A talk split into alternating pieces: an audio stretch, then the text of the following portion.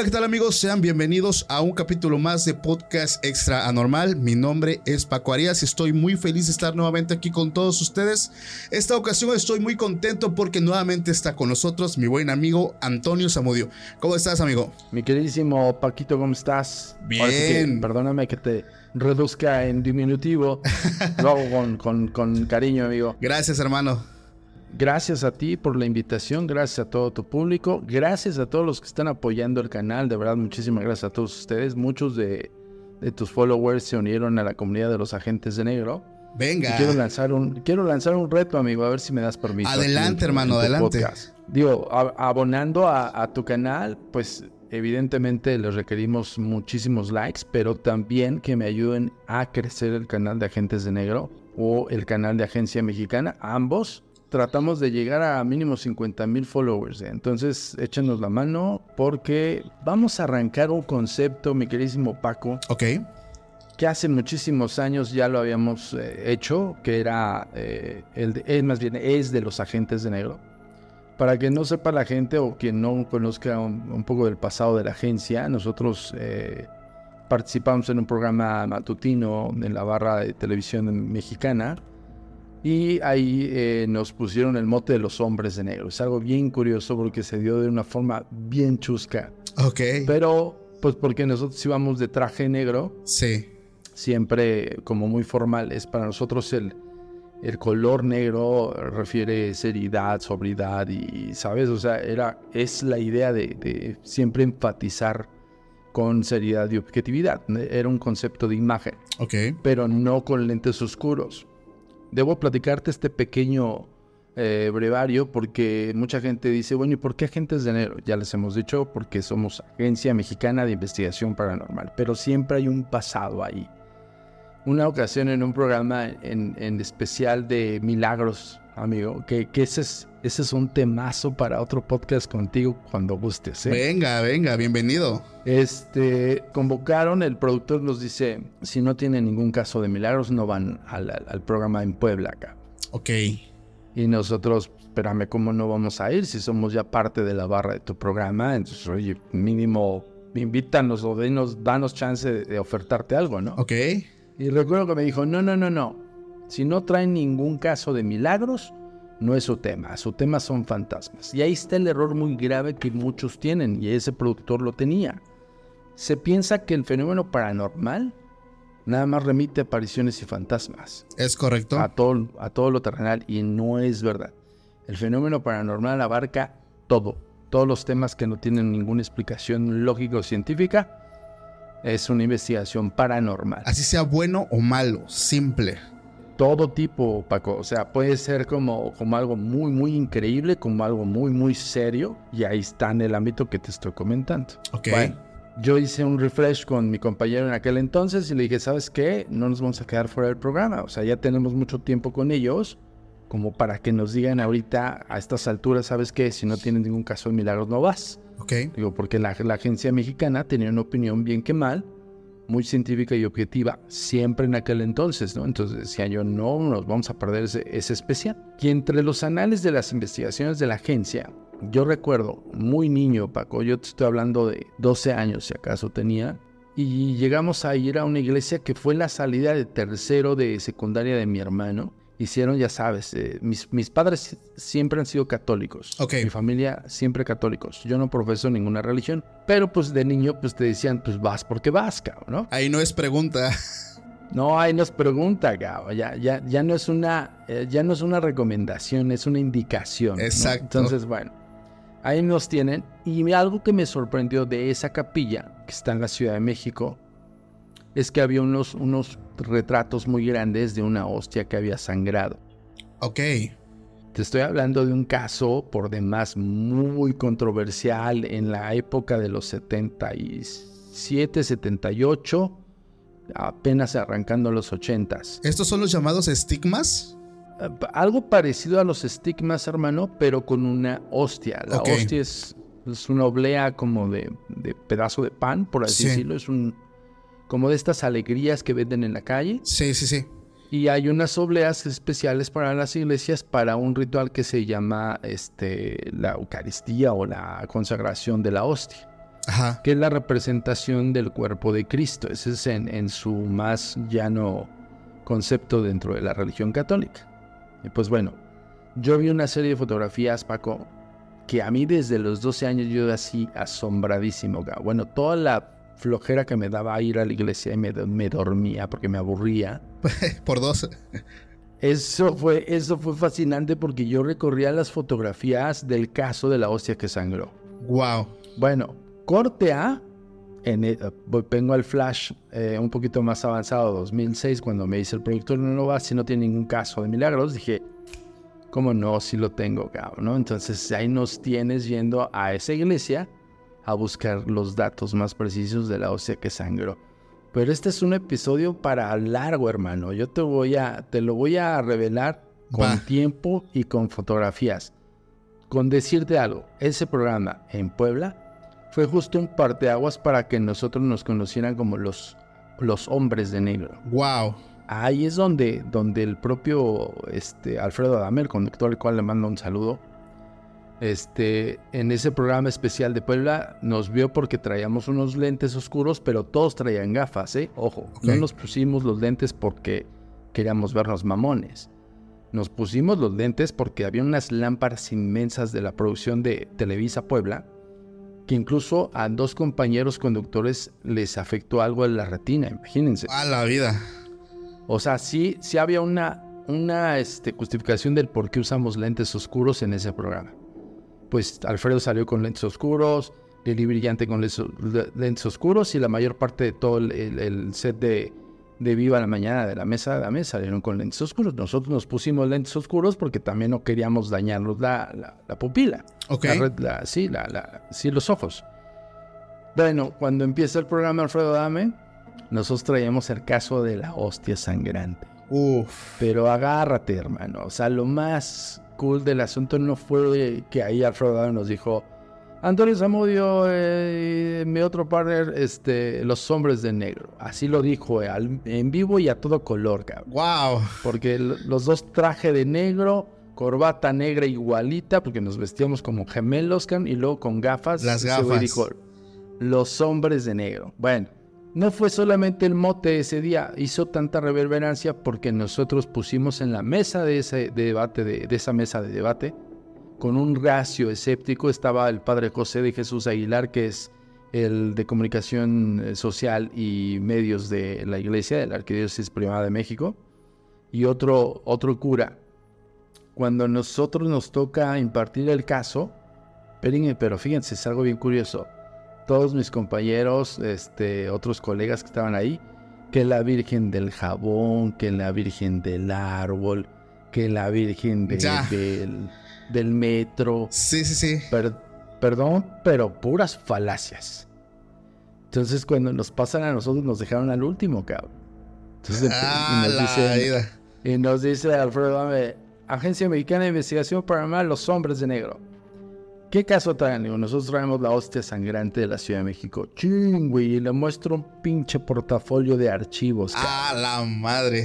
Y el primero que se me avienta encima, el padre José de Jesús Aguilar.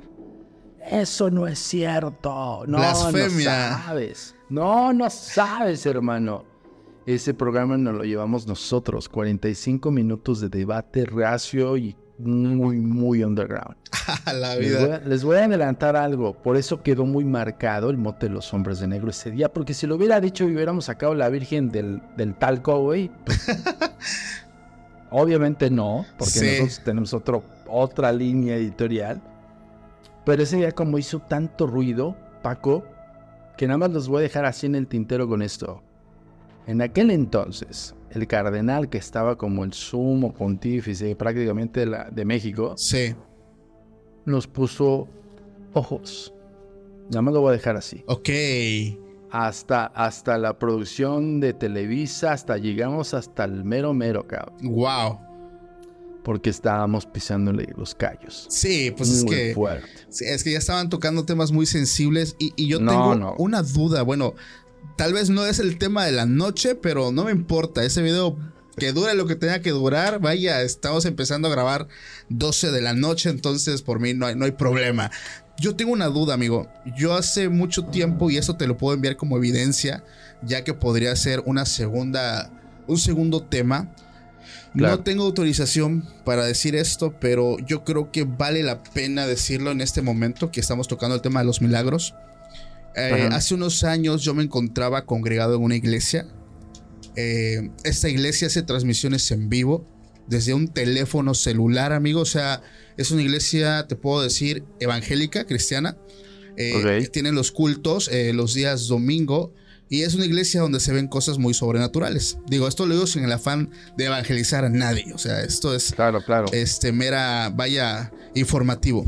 Es un archivo más. Exacto. ¿Qué es lo asombroso de esto, amigo?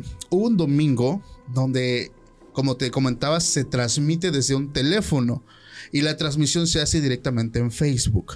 Ese domingo pasaron cosas asombrosas en, ese, en esa iglesia y, no voy a decir el nombre, o sea, esto lo digo con el afán de que pasaron cosas asombrosas en el momento que sí sucedieron milagros. Pero en un grupo de WhatsApp donde estaba mi esposa empezaron a decir, chequen la, la, repetición del en vivo en el minuto tal. Se ve algo extraño. Hermano, yo fui a la, al en vivo, se te lo puedo compartir en privado porque como le digo, no tengo la autorización de, de, la iglesia ni nada y no quiero problemas, pero te lo digo así a grandes rasgos. Sí, sí, haces bien. este, se ve una luz que llega hasta el sensor de la cámara, pero parece como así, o sea, es que se mueve muy rápido, pero realmente se ve como una mariposa, digamos, que se ve así, que se mueve rapidísimo. Descargué el video y lo pasé a un programa de edición para verlo cuadro por cuadro. Hermano, lo que se ve ahí me asombró como no tienes una idea. Te lo juro que hasta la piel chinita se me pone porque estoy seguro, estoy seguro que lo que vimos en ese video fue un ángel. Bajé, los, bajé el video para reproducirlo cuadro por cuadro. Se mueve sumamente rápido, o sea, es una velocidad tremenda que ni siquiera viéndolo cuadro por cuadro pudimos ver todo el, todo el momento en el que este ser se mostró ante el altar. Primero vimos cómo llega, o sea, te lo voy a describir cómo está. Está una persona orando y esto llega y se posa atrás de ella. Se ve una figura humanoide, pero se ve como lo describen en las escrituras, dos metros aproximadamente, una entidad bastante grande de luz es amarilla con que desprende luz. Después se ve el momento en cómo hace un movimiento como que se pone, se agacha, se impulsa, pero en ese momento es tan rápido que el cuadro, lo, o sea, el cuadro me logra ver, me, lo, me deja mostrar hasta en el momento donde se mueve al altar. Pero en esa parte, amigos, se ven alas, se ven las alas y se le ven como pies, pero unos pies grandísimos. Después, el siguiente cuadro se mueve hasta el altar, se posa en el altar y desaparece. Todo eso lo hace en segundos, milésimas de segundos. La gente de la iglesia estaba que no, o sea, o sea que no se lo creía porque era una transmisión en vivo, directamente captada desde un teléfono en Facebook. Pero te lo juro que ellos no, no pensaron en, bajarlo y verlo así. Ellos decían, ah, se ve como una mariposa. Eso me lo quedé ah. yo cuando dije, wow, lo que estoy, lo que creo estar viendo es la representación eh, pues, física de, lo que, un ángel. Me sorprendí un buen carnal, te lo juro. Te, puedo compartir el video. Eh, se ve clarísimo, hermano, se ve clarísimo y lo impresionante es que se muestra como lo describen en las escrituras, o sea, neta que está asombroso. Eso es algo que me dejó sin palabras. Mira, algo que, que ha hecho muy bien la iglesia, y no siendo eh, vocero, ni, ni mucho menos, yo no me siento ni siquiera tampoco soy religioso. Sí. O sea, yo, yo les digo de antemano, o sea, mi, mi postura es eh, cero creencia y más en esos conceptos, independientemente de que yo investigue casos que estén relacionados y vinculados directamente o indirectamente con la iglesia. ¿eh? Ojo con eso. Pero justo esa es la medida que nosotros tenemos, Paco, para que tener como la, el, el, campo de visión intermedio entre pues, el discernimiento de la posibilidad sí o la posibilidad no. Sí. Entonces, algo que se ha encargado profusamente la iglesia y en eso tienen una asertividad increíble es cómo vender, y ojo con el contexto que le estoy dando, cómo vender la evangelización, con qué personajes, bajo qué contexto y demás. Pero si nosotros profundizamos en los conceptos bíblicos, no solamente por el, gran libro de las Sagradas Escrituras que le llaman, ¿no? sino también por libros apócrifos, okay. muy conocidos por pocos, muy pocos, por ejemplo, el Apocalipsis de Esdras, Enoch, eh, Salomón, Judas. Todos estos, güeyes también dieron su testimonial. Y ese testimonial también fue como una, un índice de esos personajes eh, bíblicos. Y no solamente de los personajes que tú, ves en la Biblia, sino, sino de esos personajes extraordinarios como es el concepto de un ángel, un arcángel. O sea, yo te podría hablar del tema arcángeles y ángeles que es súper extenso y súper profundo, con base a los estudios de, para mí, yo soy un fanático de Enoch, ¿no? En, el, caso de ese personaje bíblico, sí. que es el escriba de los arcángeles, por ejemplo.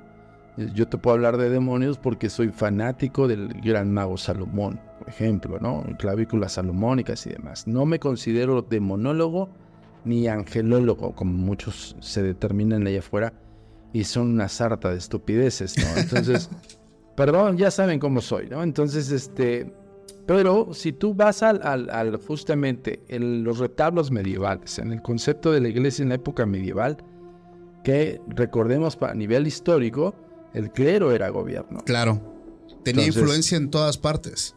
Totalmente. Entonces, y, y bueno, en la actualidad también tiene sus, sus poderes fácticos, ¿no? Sí, sí, sí. Ya, de, ahí viene el concepto que te estoy hablando de la hostia que sangró. Y imagínense, un caso que fue sepultado por, estoy hablando de los ochentas, y nosotros lo volvimos a desenterrar en el 2006. En un programa súper popular visto por millones de personas. Y puta, pues causamos mucho ruido, cabrón. Pisamos callos a todo mundo. Y justo ahí donde, por eso retomo un poquito el caso que, con el que estoy empezando. Porque la iglesia tiene muchos tentáculos. Y de entre todos los tentáculos están muchos poderes. Ahora, bajo la concepción de los ángeles y arcángeles, eh, pues puede haber muchas variantes, pero por ejemplo, el equipo electrónico del cual me estás mencionando, pues no tiene una creencia, cabrón. O sea, no, puedes hablar de que un equipo electrónico tiene una fe específica porque está en un, lugar donde se, pues, se gesta este tipo de adoraciones, ¿no? Claro. O sea, o sea, el equipo electrónico no tiene creencia. Exacto. Se grabó lo que grabó y punto. Lo que salió ahí es lo que tú en tu perspectiva como, como Paco dijiste, no, se ve increíble, se ve un ángel, cabrón.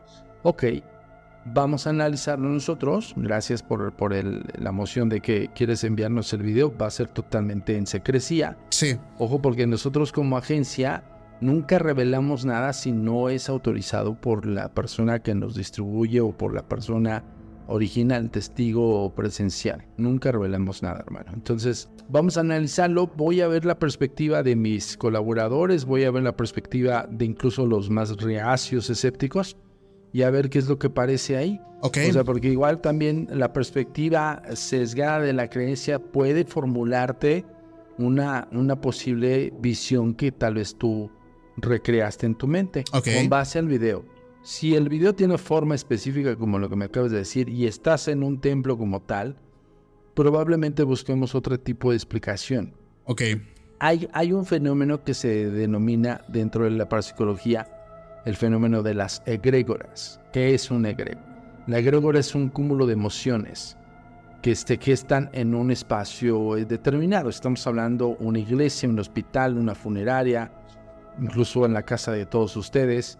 Eh, se genera siempre algo, un, eh, psicoemociones, yo le llamo psicoemociones, que son... Como un pensamiento conjunto, por así decirlo. Sí, exacto. Tú estás viviendo tal vez la, el cumpleaños de alguno de tus hermanos, hermanas, el de tu mamá, el de tu mujer, y en ese momento hay psicoemociones de algarabía, de alegría. Eso genera un cúmulo de energía que se le llama egregora, dentro de los conceptos clasificados de la parapsicología. Y la egregora puede hacer materializaciones. Ok, sí. O sea, a ver, ahí, les va, eh, el, por eso a mí cuando tuve una entrevista anterior a la tuya con un gran amigo mío, Eduardo Escoto, le mando un gran abrazo este, Y justo le decía, le digo, güey, es que cuidado con lo que creas. Ojo, ¿eh? Al momento de que yo estoy hablando igual con la creencia, cuidado con lo que creas. Una cosa es que yo creo en esto y otra cosa es que yo cree de la creencia. Fíjense cómo lo estoy diciendo y lo estoy diciendo bien, ¿eh? Para que no digan, ay, no, ya se equivocó. No. Al momento que yo creo el I want to believe, dentro de los conceptos hablando de los X-Files, el yo quiero creer es muy poderoso. Sí. Y el yo quiero creer puede conceptualizar y generar algún tipo de materialización de algo. No importa que sea, Paco. Puede ser algo tan tenue como lo que te sucedió, lo que lo del video que te pasaron, o no sé si te sucedió a ti, o puede ser que simplemente creas tu propio milagro. Yo esto lo dije en Milagros Decodificados en History Channel. Yo dije, incluso lo pusieron muy padre como, como remate de, de dos episodios. Yo dije, el ser humano tiene la capacidad conforme a la idiosincrasia de crear su propio milagro. Fíjense lo que les estoy diciendo. Que eso se puede traducir como al poder de la fe. A final de cuentas, el poder de la fe y el pensamiento colectivo. Imagínate todos en conjunto, concentrados en un mismo punto, repitiendo y una y otra vez. Y te voy a decir algo asombroso de, esa, eh, de, ese, de ese culto.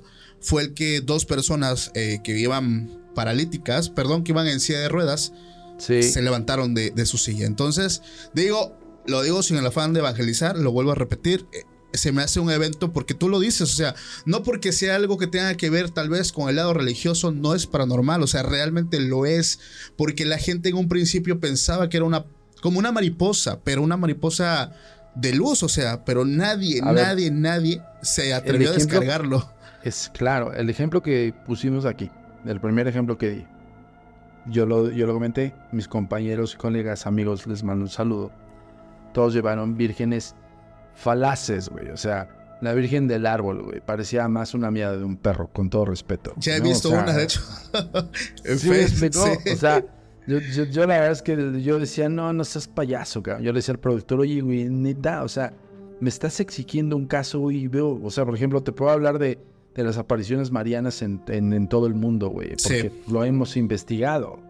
O, te puedo hablar acerca de Garabandaica, aunque tengo un gran amigo que es este Daniel Muñoz, el cual le mando un saludo. Te lo voy a conectar, güey, porque ese güey es, híjole, super nato conocedor de los temas de milagros y religión. Bienvenido, hermano. Daniel Muñoz, te voy a pasar su contacto para que lo entrevistes. Va.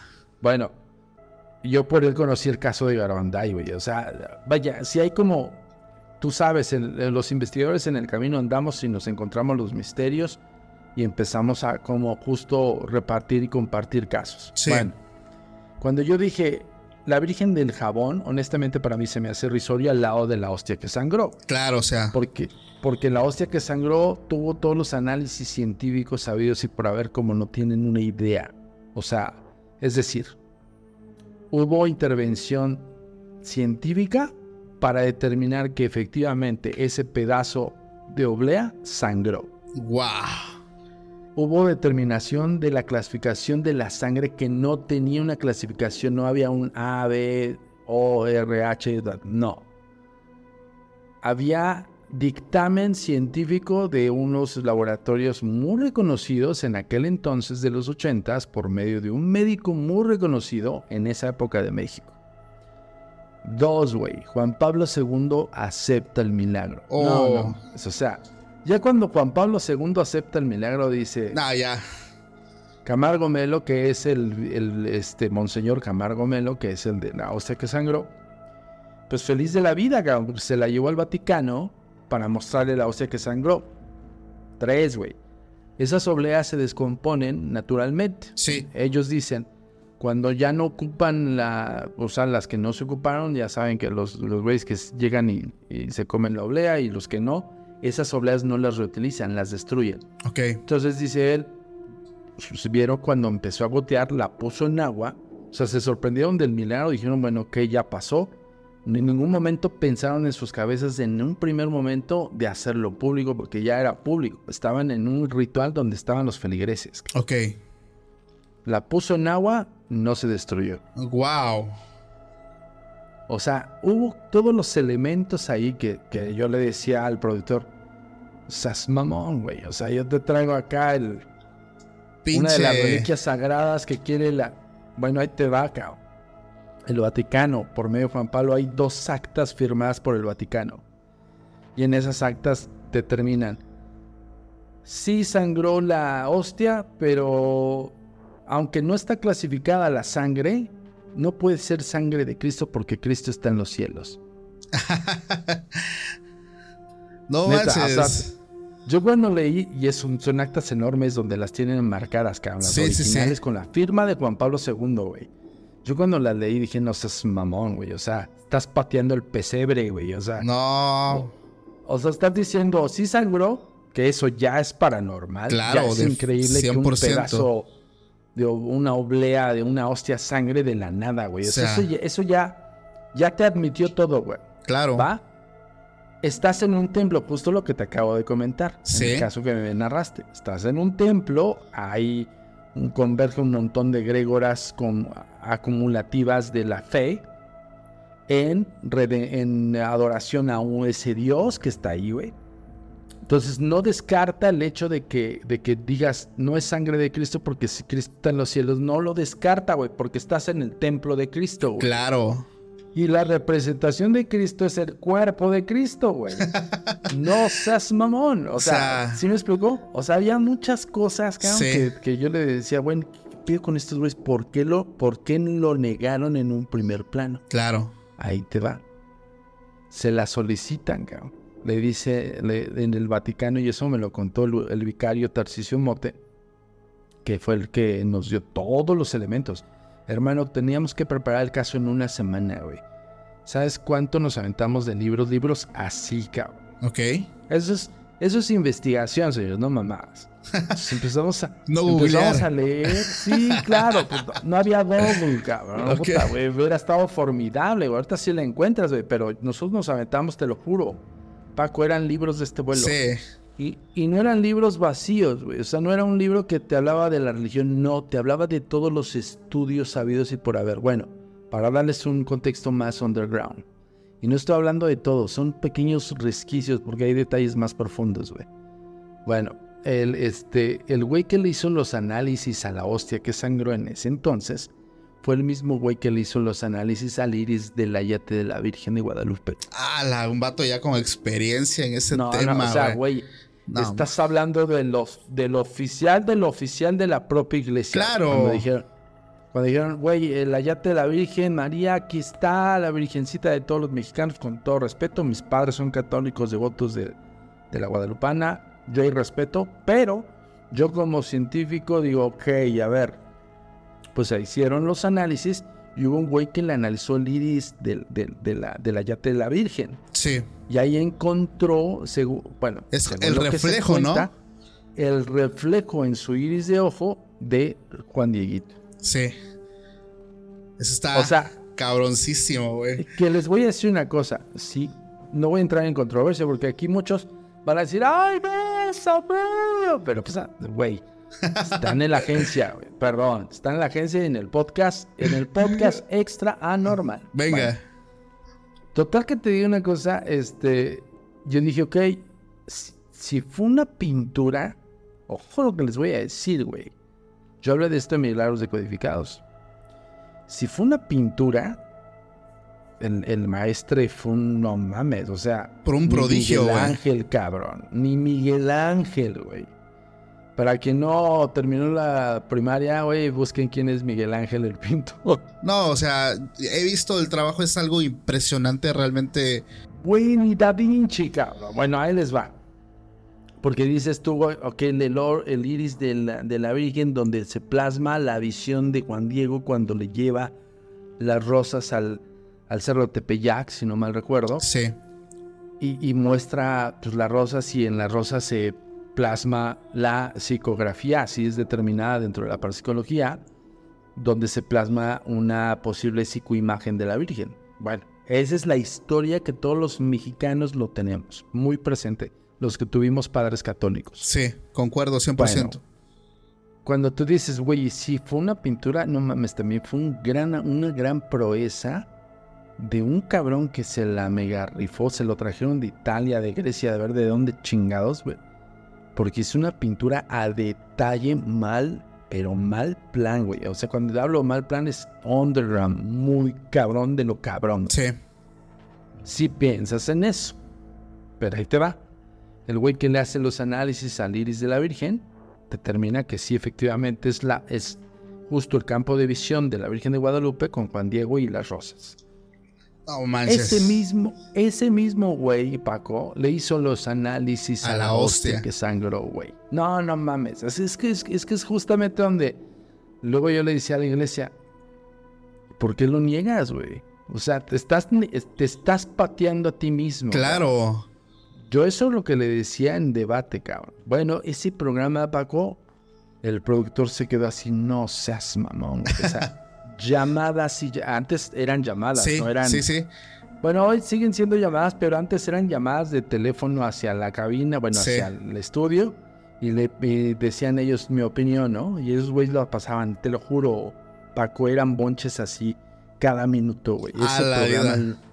yo te puedo decir que ese programa lo vio todo México, te lo Wow. juro. ¿Y saben por qué? Porque empezamos a causar controversia muy cabrona. Muchos se casaron en esa iglesia. Me acuerdo Wow. que, espérate, güey. Me acuerdo que dicen al aire. en- entraban las llamadas, Sí. Alfredo las leía. Y Alfredo dice: Es que dicen, aquí hay mucha gente escribiendo que se casó en esa iglesia. Y usted está negando el milagro de la iglesia, le dice a, a- a este Jesús, José de Jesús Aguilar. Y Sí. José de Jesús Aguilar, así sin chistar, dice: Esa iglesia está excomulgada. No, No, seas mamón. se quemó el cabrón. ¿Saben lo que quiere decir excomulgar de una iglesia? Eso quiere decir que la exiliaron, güey, que Sí. ya no es parte del gremio de las iglesias y que prácticamente es apócrifa. Para quien no entienda, es falsa. A o es la este, de dudosa procedencia. Procedencia. Güey, lo dijo al aire, güey, a nivel nacional y no mames. Empezaron a llegar llamadas. Nosotros nos casamos ahí, estamos excomulgados. Ah, la vida. Qué desastre se ha haber hecho. Güey, No manches. mames. O sea, fue un cúmulo de todo, cabrón. Añaden el madrazo que le pusimos a la iglesia que ya lo tenía bien oculto.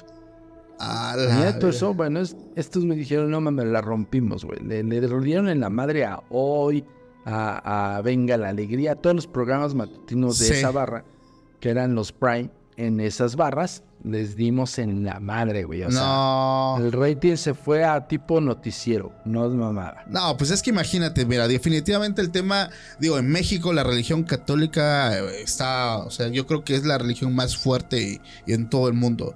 Ahora, e- el tema eh, mezclado un poco con lo paranormal, lo sobrenatural y que tenga que estar mezclado con la religión, es el boom perfecto, teniendo la audiencia perfecta, eh, la controversia, el debate, o sea, esto de ley en ese año tuvo que haber llegado a todos los rincones de México.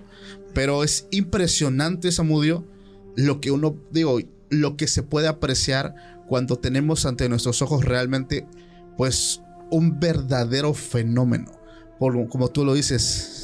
Ese es el punto. O sea, nosotros, justo por eso se quedó muy, muy, muy a la deriva los casos de la Virgen del Jabón y de todos esos casos que eran, honestamente, para mí, falacias. O sea, era falaz porque pudo haber sido una paridolia que se formó por alguna razón y, y entra el- la grégora, güey. O sea, la gente ve eso y dice, aquí está la Virgencita, aquí está El milagro, Diosito", ¿no? Y, y, güey, lo veneran como veneran las estatuas en las iglesias y demás. Claro.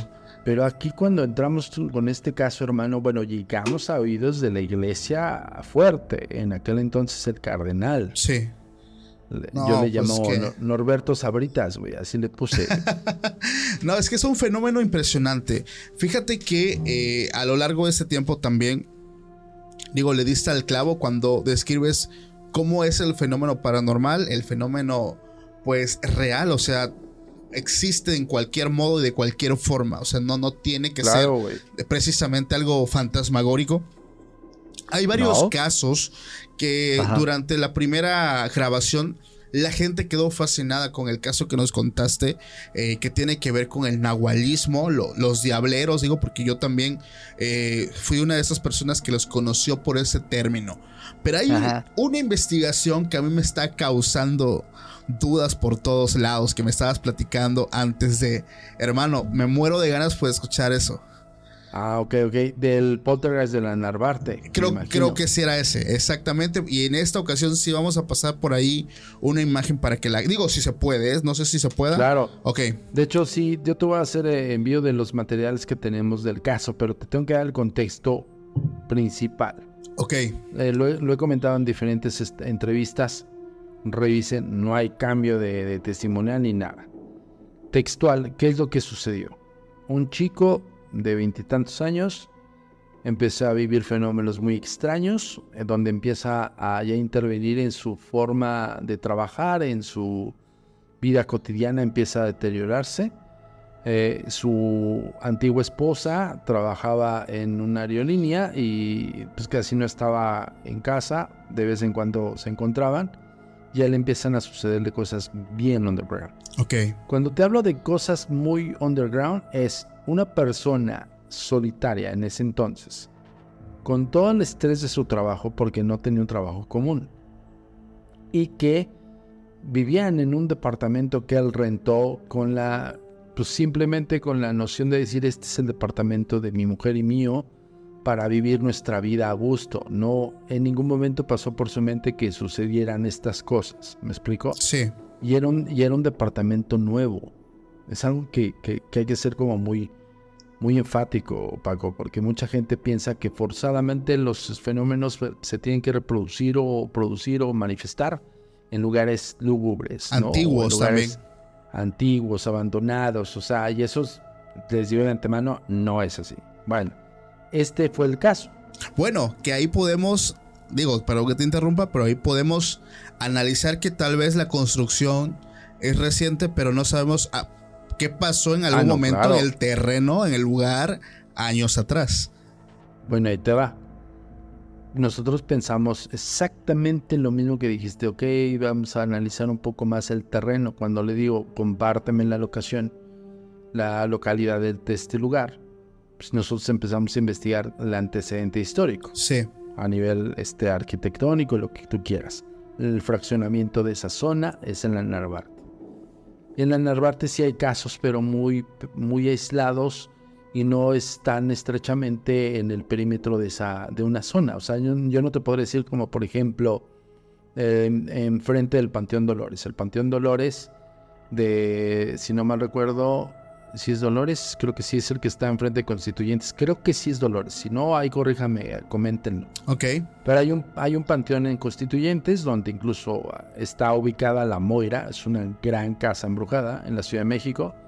Y no es lo mismo, es, te pongo de ejemplo eso, sí. que dentro del fraccionamiento, cuando hacen fraccionar todos los terrenos y había una, una instalación del propio panteón, el panteón era enorme pues cuando empezaron a fraccionar y a vender esa zona porque tenía una plusvalía alta, eh, pues les valió gorro, dijeron, pues vamos a ocupar la cuarta parte del Panteón Dolores y vaya. En ese sentido, ahí sí hay una referencia de la zona. A eso me refiero con la investigación. Nosotros sí determinamos por nivel histórico, nos vamos a fundamentar en el Archivo General de la Nación, si hubo estas zonas con este tipo de situaciones. Ok. en, el, en el caso de Narvarte, nada. O sea, no había un terreno que en algún tiempo de la revolución o en algún tiempo de la propia independencia hubo una masacre, o sea... No hay registros. exactamente, los registros históricos y no había a nivel histórico algo que fundamentara el porqué de la situación. Ok. Bueno, la, llamada fue muy impactante, la de sus padres, eh, antes de que este chico nos contactara me recuerdo perfectamente, yo estaba en un festival de cine, estábamos dando un tour insólito ahí y teníamos otros especiales. Y me llamaron, yo estaba justo preparando mis cosas para regresarme y me habla la señora y me dice, ¿el señor Samudio? Sí. ¿De la Agencia Mexicana de Investigación Paranormal? Sí, ¿en qué podemos ayudar? Necesito ayuda, mi hijo se está volviendo loco. Así. Wow. Eso fue la, la llamada. Mi hijo se está volviendo loco. ¿Ok? ¿Por qué? Es donde nosotros, en el primer acercamiento, Paco, siempre les decimos a las personas, dinos todo. O sea, no ocultes nada por muy increíble, por muy irrisorio que tú creas que se va a escuchar, por la pena de decir puta que va a pensar. A nosotros nos puedes decir todo. Claro, para saber si él fue el causante en haber practicado algún tipo de, no sé, ritual o, haber, haber abierto alguna puerta o, algo por el estilo. Claro, o, mira, buscamos todas las vertientes, todas. Sí. Todas, todas, todas. Pero justamente en la propia retórica, con los testigos que giran en torno a el individuo presencial, en este caso el testigo este, presencial al que le pasan las cosas, sí. es primordial que nosotros tengamos contacto de, con todos sus, sus familiares, cómo se los ha narrado, qué le han comentado, cuál fue la primera plática, con qué empezó a decirte, oye, ¿sabes qué, mamá, papá, me sucede esto? Ok. Eso es un antecedente a nivel este, indagatorio sí. que nos, nos hace una base. Corte A, después de ese domingo, regreso ya a la Ciudad de México y el martes ya lo tenía tocando en la oficina. Ok. A esta persona. Cuando llega al testigo presencial. Llegó con su mujer, lo pasé y de, antemano nosotros como Agencia Mexicana de Investigación Paranormal siempre analizamos incluso la filial de las personas. ¿Qué quiere decir esto? Yo estoy platicando contigo, pero estoy analizando todo lo, tu gesticulación, tu forma de expresar. Ahí es donde aplicamos la, psicología. La elocuencia, la todo. Sí, todo, todo. Te hacemos unas preguntas reiterativas, unas retóricas. No te das cuenta porque lo que tratamos de hacer es que nos digas específicamente los detalles donde podemos determinar posiblemente un, campo de visión alucinatorio o una, una evidencia este, totalmente palpable de algo que sucedió y que te, te lo están Bueno, muy afectado este chavo. Muy este, impresionado. Y lo primero que me dijo, quiero que veas esto antes de que te platique. Y me enseñan los primeros videos el de, los primeros videos en los cuales vamos a pasar aquí en tu canal es un No mames. No mames.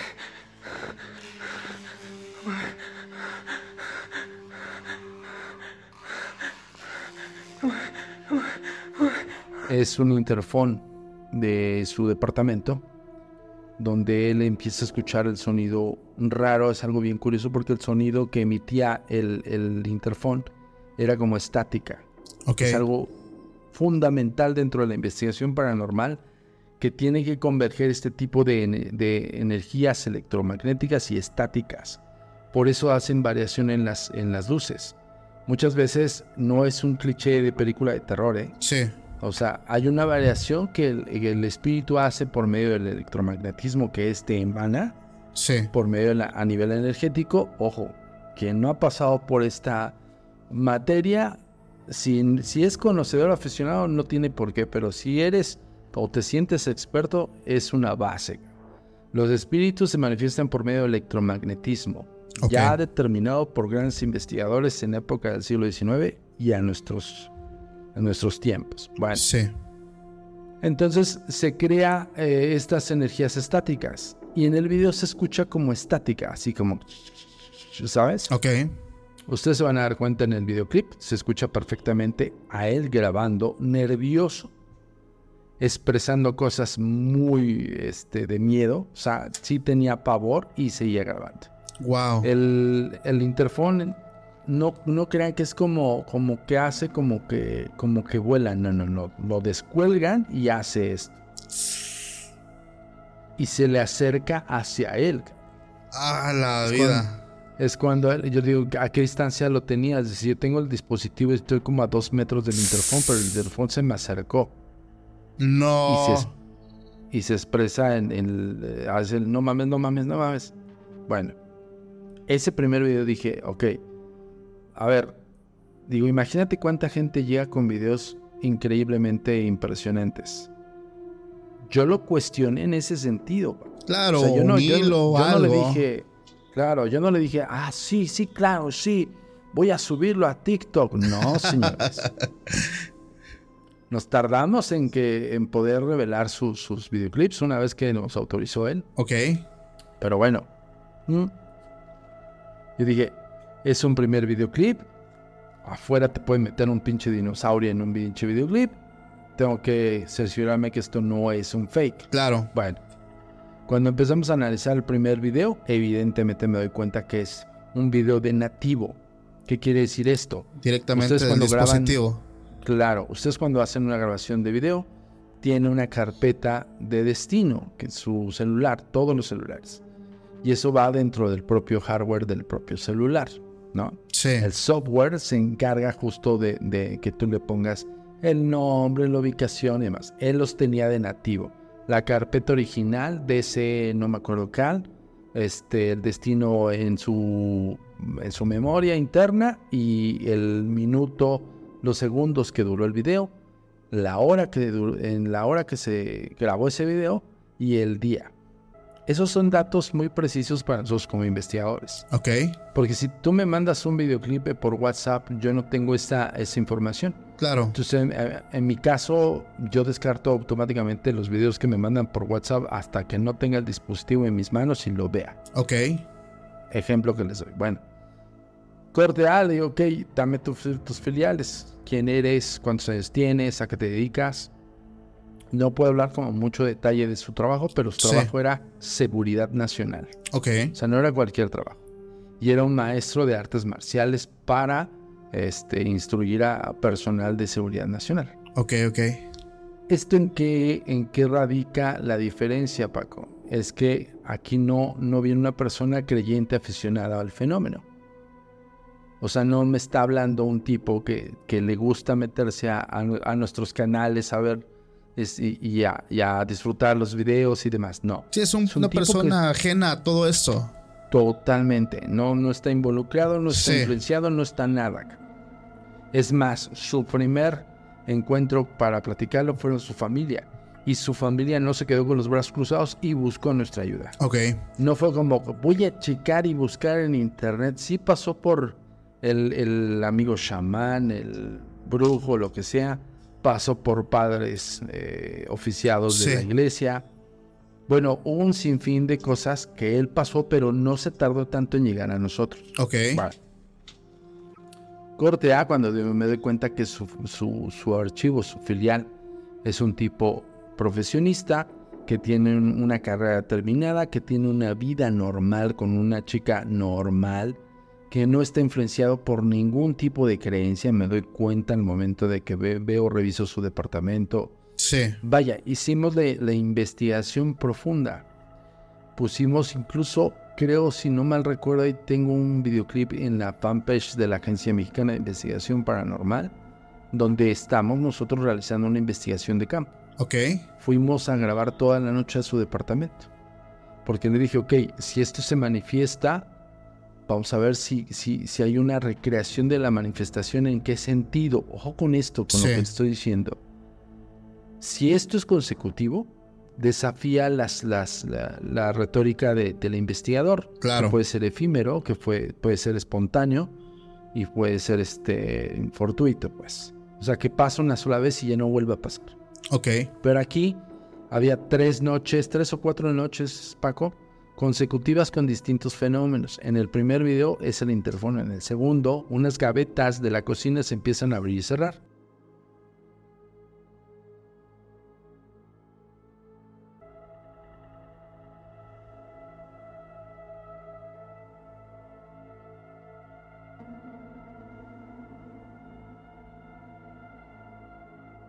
Wow. Cuando él dice, sí, no, está impresionante, lo van a ver aquí en el canal. Cuando él dice, ok, ya está pasándome algo, pues le cuenta a su esposa, le cuenta, perdón, me salté este paso. Con antelación le, le contó a todos antes de grabar. Es algo muy, muy importante.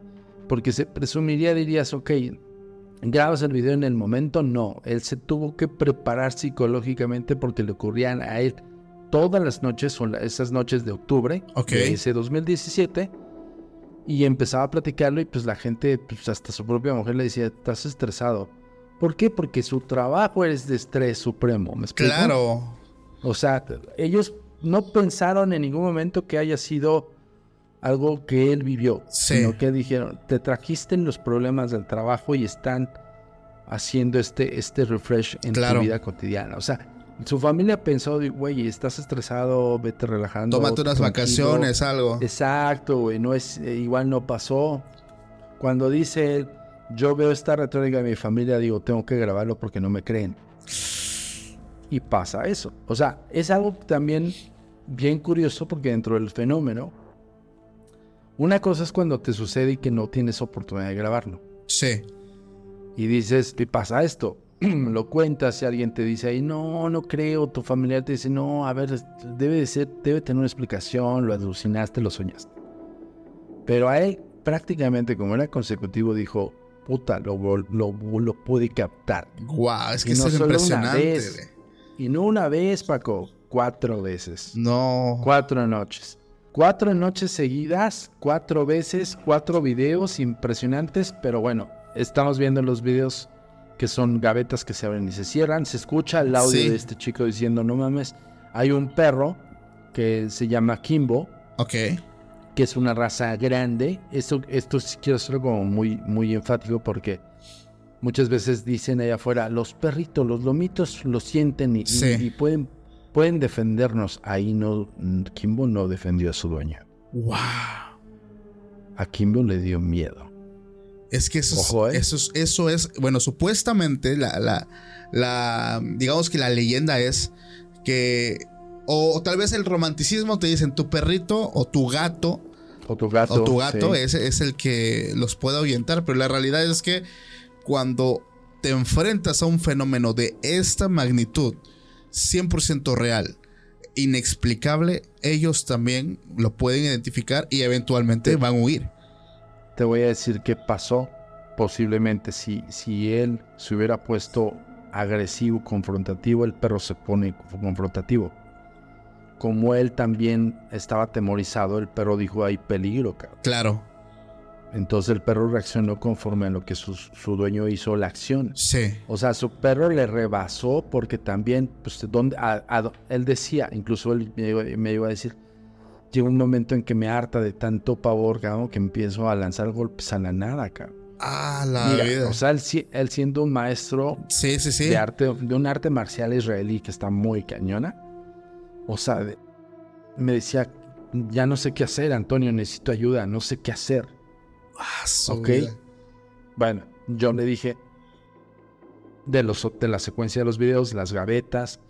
Luego en otro, en otro video se le empieza a mover como los trastes al fondo de su cocina. Sí. Y ahí, y ahí tiene un agua de litro y medio y se la arroja hacia él, cabrón. O sea, se cae el agua y se la arroja hacia él. Ahora está más leve, pero se sigue moviendo esa madre. Ahora está más leve, pero se sigue moviendo esa madre. No mames. No mames. No mames. No mames. Bueno, ese no fue el más underground. El más underground, otra levantada en la madrugada, sale ya preparado con las grabaciones y todo. Y el güey desde su habitación, a unos metros que te gustan, unos 3 o 4 metros a distancia de la cocina, Sí. empieza a escuchar su, su sartén. Se empieza a mover solo así. Y se A raspaba en el- en los quemadores. Y entonces él empieza a grabar y, y- y te das cuenta porque él se ve su sombra grabando y se ve, se escucha su voz de miedo. Wow. Entonces la, la pala de- del, del volteador se empieza a mover y se arroja al piso. Y cuando se arroja al piso, dice él que, que era de rojo, ve una sombra aquí. ok. Entonces voltea la cámara y ve un desodorante de estos Glade de mesa Sí. levitando, cabrón. A su vida, no manches. Pero, o sea, ojo, porque ese es uno, uno de los videos poltergeist que hoy por hoy eh, tengo reconocimiento de algunos investigadores, colegas en todo el mundo diciendo, wow, o sea, el, el videoclip para grabarlo en ese punto, en ese, en ese momento de manifestación es increíble. Claro. Entonces, este cuate voltea y ve, ojo, no, no, no lo avientan. Porque hay poltergeist que avientan cosas. Sí, sí, sí. No, no lo, no lo quitan de su espacio. La mayor parte de las veces de los poltergeist grabados, Paco, son de arrojamiento brusco. Sí, son agresivos. Exacto, de decirte aquí estoy y te, te arrojan el, el objeto, lo mueven y demás. O de repente no te das cuenta y ya se movió de un, de un lugar a otro. No, cabrón. Aquí estás viendo la manifestación pura de un poltergeist en su máxima expresión. ¿Por qué? Porque el, el- el desodorante no vuela, hace esto, gira en sobre su propio eje Oh, su vida. y empieza a elevarse, cabrón. Entonces, Se está moviendo esa madre. Ahora es, ahora es más temprano. Ahora es más temprano. No mames, no mames, no mames, no mames, no mames. ¿Qué pedo? No mames, no mames, no mames, no mames. él empieza, él graba y, y y expresa el no mames, no mames, no porque se, se Claro. Voltea. Sí, te Yo- paralizas. Yo, vi- sí, claro. Yo, mucha gente diría allá afuera, y mucho, mucho, ya sabes, pseudo experto. No, yo me hubiera quedado ahí unos meses. Güey, te cagas, cabrón. no, O le sea, miento la. es- Te cagas, güey. O sea, a ver, nosotros como expertos nos encantaría estar en una presencia de esa magnitud. Te quedas estoico. Me ha, me ha pasado, nos ha pasado. Sí. Y te quedas estoico, te fusionas con el ambiente y tú estás grabando el ciclo de manifestación, güey. Pero no son de esta índole, cabrón. No, es que es- este es otro nivel, hermano. No, no, no, ese es, es, es underground. Bueno, graba eso. Ya cuando yo vi ese último video, digo, ah, cabrón. O sea, es cuando dices, ok, tenemos que hacer pruebas. Yo en el interfón dije, ah, claro que te lo repito, te lo replico, cabrón, porque una de las investigaciones, uno de los parámetros de investigación, Paco, es replicar, Sí. reproducir el fenómeno. Ok. Ahí te pu- Demostrar ahí te pu- que. ahí- sí, claro, y puedes demostrar que es falso. Ok. Dije, pues el interfón no tiene conflicto, lo que hay que ver cómo fue el movimiento. Fíjate el análisis. El peso del, del interfón, el movimiento que hace el interfón cuando, cuando el, eh, esta manifestación termina, baja así. No baja así. Sí, como si estuviera colgado. Vaya. No, cuando está colgado tú lo descuelgas por muy pinche maestra que seas con el movimiento de hilos, polas y lo que tú quieras, no hace esto. Claro, claro. Esa como. Siempre hay onda. un movimiento erróneo. Exacto, siempre hay un movimiento erróneo de que el peso y la Sí. gravedad lo hace caer. Pues este interfón cae, cae así, güey, de a A poquito. su bestia. O sea, sí se sostenía en el aire. Uno, dije, esa es, esa es como la prueba más. Para mí, cuando vi ese primero, dije, bueno, ok, esto nos va a desafiar. Güey, cuando vi de las gavetas, dije, no mames, es cagado de la risa, te lo reproduzco. Sí. Pero cuando, cuando vi el Glade, dije, no seas mamón, güey. Eso ya es otro pedo. ¿Cómo, güey? ¿Por qué? Porque no está, no, no, no está volado, güey, insisto. Sí. No lo avientan hacia arriba, no lo quitan del- de, la mesa, levita. Esa es la expresión. O sea, es como si dijera aquí estoy, cabrón. Acá estoy. Es, Sáciate. exacto. Esa- exactamente. Pero este güey estaba aterradísimo. cabrón. No, pues Bueno, imagínate, güey. Dios, A la madre, no, hombre. Cualquiera, cabrón. Bueno, eh, nosotros vamos- hemos subido una primera parte de Bitácora Insólita donde van a poder ver estos videoclips, además de, de aquí con, con el canal de, de Paco. Pero este, vamos a subir el, el análisis completo. Ya sabes que nosotros eh, usualmente podemos subir los casos ya después de determinado tiempo Sí. y, y vamos a armar todo el expediente para que ustedes se den cuenta que no solamente es, ah, güey, ahí están los videos, hay un porqué de las cosas. Claro. Y- Ahí te va. Ajá, ok, ok. Va, esa es como que la conclusión. O. Entre comillas, conclusión. Ok. Es como una preconclusión. Ok, ok, sí, porque esa es como que la duda de, bueno, ¿qué ocurrió o, o cómo ¿Qué continuó? pasó, no? Exactamente. Bueno, ahí te va. Cuando nosotros intervenimos, hubo otra manifestación. Nosotros ya habíamos ido al departamento. Hay unos archivos que no los he revelado, que los voy a revelar, que se hizo presente esta manifestación en presencia de nosotros. ¡Wow! Pero, pero ahí les va. Eso los voy a dejar en, en- en- ahora sí que en incógnito. cabrón. Estábamos en su departamento analizando, estábamos hablando con él y él, em- ya cuando tenía intervención de la agencia, cuando hablo de intervención es cuando tenemos ya el caso en nuestras manos. Sí.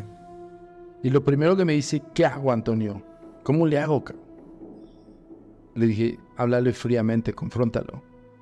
Y me dice, ¿cómo? Sí, a ti se te está manifestando de estas maneras, ¿no? O sea, mueve los objetos, levita los objetos, los arroja. Ok, dile, ok, ¿qué quieres? Dime qué quieres, pero no me lo digas de esa manera. A mí no me gusta. No te puedo, aten- no te puedo atender tu, tu mensaje no lo entiendo, necesito que me digas qué quieres. Y me dice, pero si me habla, pues que mejor. Ya te ya sabes. Sí, te lo juro. Me dice, no, no, espérame. Luego, sí, claro. O sea, afectado. yo le decía, afectado ya estás. Claro. O sea, tú ya estás viviendo el fenómeno. Ya viste lo más fuerte, que para mí es lo más fuerte. Bueno, ahí te va una anécdota. Cuando fui con, con uno de mis colaboradores, César Amigo, le mando un gran abrazo. Yo escondí los cuchillos. Fíjense lo que, lo que cuando yo tenía ya el antecedente de todos los videoclips con movimiento de objetos. Mm, si tuviste que esconder los cuchillos. Yo agarré toda la, la cuchillería de su cajón, se los juro. Todos. Los metimos al baño, cerramos cancel, cerramos puerta y dijimos, por cualquier cosa. Claro. ¿Por qué? Mucha gente diría, pero ¿por qué? Si te mueve un objeto, o imagínense un agua de litro y medio. No, pues sí. Tiene, tiene un peso. Claro, claro. No, no pesa dos gramos. No. Un cuchillo con el mango pesa mucho menos que la botella de agua este, llena. A su vida, hablaríamos de una masacre en caso de. Pues no sé, hermano, pero yo, yo en ese momento le dije a mi colega, ¿sabes qué? Los cuchillos fuera de, del campo de donde estemos nosotros. Se me queda viendo y me dice, ¿en serio? Y digo, sí, cabrón. O sea, si, este, si, esta madre te mueve una botella de agua acá. No, pues imagínate. Imagínate un cuchillo, güey. no, pues, sabes. Si toca, ¿eh? Si ha, si ha pasado, si hay poltergeist muy agresivos. El poltergeist, para quien no sepa, es una clasificación de los fenómenos, que es una palabra alemana que define espíritu ruidoso. Sí. O espíritu chocarrero, como se le dice en el folclore. Y el espíritu ruidoso es aquel espíritu que mueve objetos, te hace ruidos, o sea, es un espíritu que incansablemente te va a tratar de llamar la atención. Okay. Esa es la clasificación de poltergeist. Y es una palabra alemana, no, no inglesa, no, es alemana. Poltergeist, así se llama. Ok, ok, ok.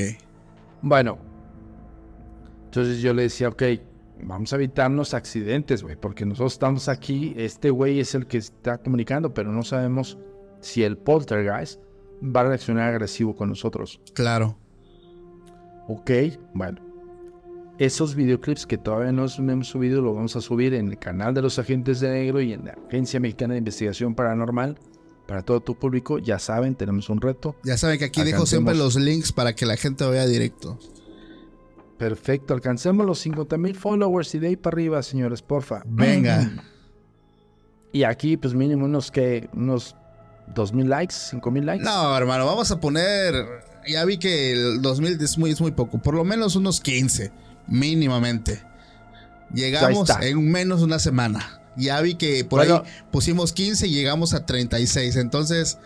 A ver, bueno, vi, ahí yo puse lavar un poco más media. Acá el Paquito, pues ya sabe qué pedo. El, último, la última participación alcanzamos ya casi los 400 mil. Pues alcancemos este igual de medio melón, ¿no? Mínimo. Mínimo, cabrón. Mínimo para que eh, yo pueda subir. No, no es cierto. Para, yo subir todo el material, es que es mucho material. Sí, sí. estoy hablando. Años de trabajo. Encimita, Paco. Sí, claro, te, estoy hablando por encimita. Claro. 2017, imagínate, el caso 2017. Pues, Entonces ya tiene cinco años, cabrón, seis años. ¿Y aún no está concluso? Y aún sigue en investigación. Bueno, Imagínense. Cuando yo empecé a recabar todos los datos, le digo, ok, ¿a quién recurriste? ¿Qué pasó? Pues sí, ya me platican lo del cura, tenemos los videos del cura cuando hace la bendición y todo eso. Tenemos el antecedente que él recurre a ese cura del párroco de esa zona de Narvarte. Sí.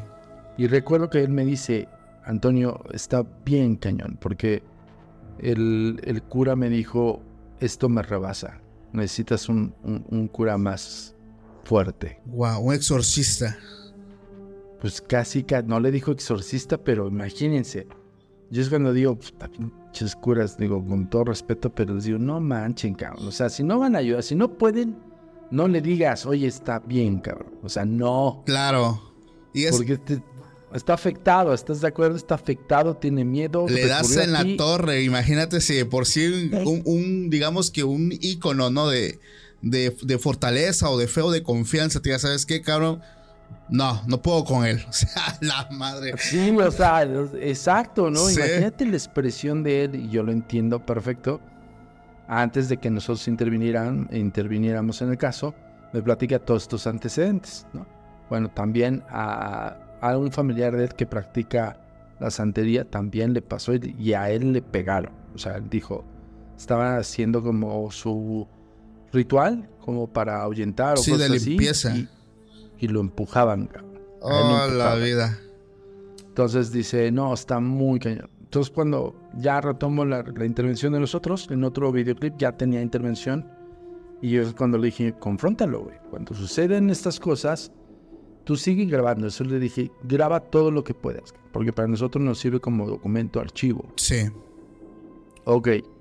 Y en ese otro video empiezan a moverle un, un- Nosotros vimos como un vaso de metal, como de un aluminio muy pesado, donde acomodaba las palas y las cucharas. Y en, ese, en esa ocasión, el, eh, el video lo vamos a mostrar aquí en el canal. Se empieza a mover el, mueble, el vaso este que es muy pesado. Yo lo, yo lo tanteé, este, Paco. O sea, yo estuve en su departamento y Sí. dije, esto está pesado, vacío.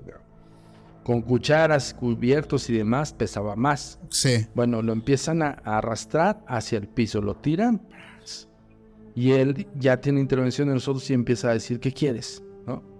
Así no, cabrón. Y, y ese clip dura como tres minutos, te lo voy a pasar completo para que lo vean. Ok. Él, él empieza a grabar, pero él empieza a decir, ¿qué quieres? Así no, cabrón. Y empieza a hablar con groserías porque está ofuscado, está espantado y le dice, yo así no te puedo entender, ya tenía la indicación de nosotros. Sí. O sea, ya, ya tenía un- una, una encomienda para hacerle frente a estos fenómenos y para que él no le afectaran tanto. Ok. Bueno, pasa ese videoclip y ya cuando me empieza a decir, ¿sabes qué? Este, ya me habla. Ok. ¿Cómo que ya te habla? Sí, Sí. ya me habla. Lo sueño y, y- y- y lo veo al pie de mi cama. Uh. Dije, ¿cómo se ve? Dice, como un monje, como si fuera un monje. Dice, es una forma que te quiero expresar de cómo lo veo, porque no, no, no sabe decirte que la indumentaria tiene que ser forzosamente un monje, pero se ve como un monje. ¿Ok? ¿Qué te dice? Tengo un audio que me envió hace mucho tiempo, que lo seguimos revisando de la voz de esa entidad, donde me dice, aquí es lo que me dice me, me- me pidió algo. Ok. ¿Cómo están los fenómenos? Cesaron. Ok. ¿Vamos bien? ¿Cómo estás tú? Pues ya es menos agresivo porque ya me deja dormir. Ok, ok. O sea, yo lo sueño y él lo escucho. Sí. Ok, perfecto. Entonces los fenómenos ya cesaron. Sí. Por completo, sí entran. ¿Cómo te sientes? Pues mejor. Mejor, porque ya, ya entiendo. Ok. ¿Qué te dice? Sí. Primero le dije, ¿qué es? ¿Le has preguntado? Yo creo que le voy a preguntar, fíjate, ¿eh? Pregúntale primero qué es, con- contra qué estamos lidiando. Ok. Corte A, en diferentes ocasiones tuvimos muchísimas llamadas, videollamadas, estuvimos muy, muy presentes en su caso y él me dice, no es demonio, no es ángel, no es espíritu, ni mucho menos extraterrestre. Y yo, ¿qué? O sea, O sea, ¿qué o es? sea, la verdad es que no, no, pues, cuando me, me dice eso, le dije, ok, ok, a ver. Posiblemente estés ya un poco influenciado y afectado. Yo buscando la explicación de Claro. por qué. Porque dije electromagnetismo puro, cabrón. Ahí te va. Nosotros ya teníamos el antecedente de, de- del ele- electromagnetismo y lo confirmamos con el Glade. Sí. Yo tengo en mi poder el, el desodorante. Ahí te va. Cuando yo obtengo el desodorante, yo veo el- el- la pastilla y la pastilla está chamuscada. Ok. Y dije, ok, digo, ¿la quemaste o qué pasó? No, no, no, así se quedó después de que se, se voló. Digo, ok, yo no tengo la otra parte cuando cae o qué hace. No, cuando me meto al cuarto se escucha como cae. Ok. O sea, ya no se esperó a que terminara la Sí, manifestación. se fue. Y es, y de verdad, quien tenga ahí las ínfulas de decir, ay, no, yo me hubiera quedado, te cagas. No, o sea, no, te no, lo- eso es te mentira. lo, te lo digo yo como investigador, te zurras los calzones, cabrón. O sea, no, no, no, no, no me vengas a decir. Yo me quedo hasta que me, me digan las cosas. No, no. Banda, aquí los que están escuchando en Spotify, dense el tiempo para venir a YouTube porque lo que van a ver no es una película de terror, no es un video dramatizado. o sea, van a estar viendo verdaderamente, verdaderamente actividad 100% paranormal. Van a ver videos que probablemente les generen algo antes de ir a dormir. Entonces, Sí, por supuesto. mucha discreción con eso. Entonces, este. Te lo estoy contando como, como ah, en, en superficie. Sí, pero grandes poco rasgos. de- pero un poco de todo, ¿eh? Ok, Bueno. Ok, cuando me dice eso, le dije, perfecto, ya, ya, te, ya te escucha, ya lo ves. ¿Qué? Hice... m- Me platicó acerca de los muertos, porque yo le decía si, si es espíritu o qué era. Le digo, ¿y qué te dijo? Dice, los espíritus son otros seres, pero él no pertenece a ese, ese grupo de seres. Dije, ok, que no, me desafió todavía más cabrón. wow. Y le digo, ¿y qué? ¿Y por qué está contigo? ¿Por qué se está manifestando? Dice, porque yo tengo sensibilidad ante esos fenómenos. Sí, Y, y le digo, ok, a ver, a ver, a ver, a ver, a ver, cuando dije, a ver, a ver, a ver. Platícame de tu niñez, cabrón. Y vamos directamente hacia, hacia la niñez, el nicho más base donde se, se explotan los fenómenos extrasensoriales. sí.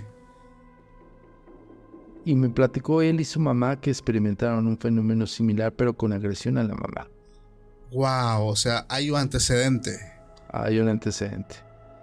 Donde él vio a su mamá, que se- su mamá sentía que le oprimían el cuello, que sentía unas manos muy fuertes en el cuello. Y a él le tocó ver eso y le tocó pues salvaguardarla o resguardarla a su mamá, pero vio todo ese rollo, Sí. que algo de la nada le estaba atacando. Fuertísimo. Entonces yo dije, ok, hay un antecedente aquí que también me hace pensar, puta, nos cambió todo el esquema de investigación. Fíjate lo que te estoy diciendo. Claro. O sea, ya teníamos, perfecto, es un poltergeist que se manifiesta con agresividad, efectivamente hay electromagnetismo, evidentemente es un espíritu. Nosotros dijimos, es un espíritu Sí. enojado que se está comunicando con esta persona. ¿Qué quiere? Vamos a averiguar qué quiere. Total que este, afortunadamente dijimos, bueno, que ya cesaron los fenómenos en él, en el sentido de la impresión de, de que lo despiertan en la madrugada y está con el temor de, de salir o, o de pensar que está ahí algo allá afuera que lo va a des- despertar así, ¿no? Sí. Ok, vamos avanzando, estamos evolucionando el caso. Pero cuando me dice, el día que tú fuiste, fíjate, ¿eh? me dijo, el día que tú fuiste, no quiso hacer nada porque tú no vas a creerlo. Wow. Y yo dije, ok. Ok, dije, ok. O sea, yo para mí dije, puta, Sí. desafío. Dije, a huevo, cabrón. y le dije, dile.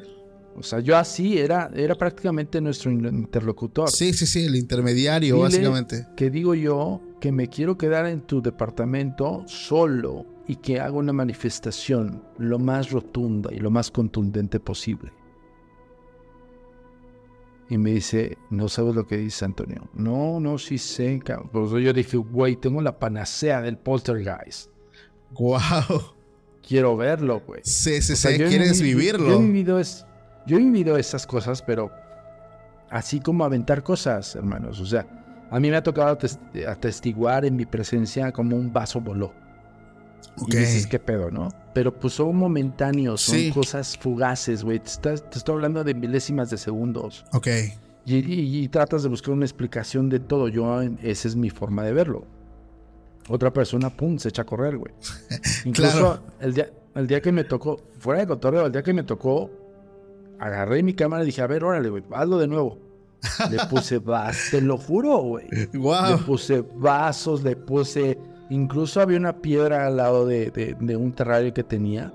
Dije, bueno, por lo menos no viste la piedra, cabrón, ¿no? Porque te, te- te lo juro. O sea, yo, No yo me empecé a, le empecé a poner pruebas a lo que a mí me sucedía en ese entonces. Bueno, pues yo dije, tengo la panacea del poltergeist, cabrón. Le dije, ok, dile. O sea, ya tengo un interlocutor que es este chico Sí. dile que, que por favor quisiera que, que- que se manifestara frente a mis ojos. Y ya, total, que me dice, ok, en el sueño te digo que, y yo hasta dije, güey, o sea, ¿en serio? Está comunicándose continuamente con él en estado onírico, sí, en el sí, sueño sí. profundo. Pues así, Paco, como si yo hablara con él, él despierto des- en las mañanas, en las tardes y en la- una noche después me decía la contestación, cabrón. ¿Qué te contestó de eso? Que no, que al final del día no estaba apto para ese tipo de fenómenos. Yo, güey. Ok. Y yo, no, seas mamón. O sea, me, me- me pegó en mi Te, ego, te cabrón. discriminó, hermano. Porque justo le decía yo, pues es un ghost, güey, güey, es que es un pinche fantasma, punto. Sí. Ahí te va porque nosotros confirmamos desde nuestra área que era un efecto de electromagnetismo en el objeto. Sí. Nosotros fuimos a la fábrica de Glade. Y a los te- o sea, fue un rollo para que nos eh, recibieran los técnicos, los ingenieros. Claro. Entonces le decía yo, oye, a ver, simplemente quiero un, un cuestionamiento base de la fabricación de tu producto.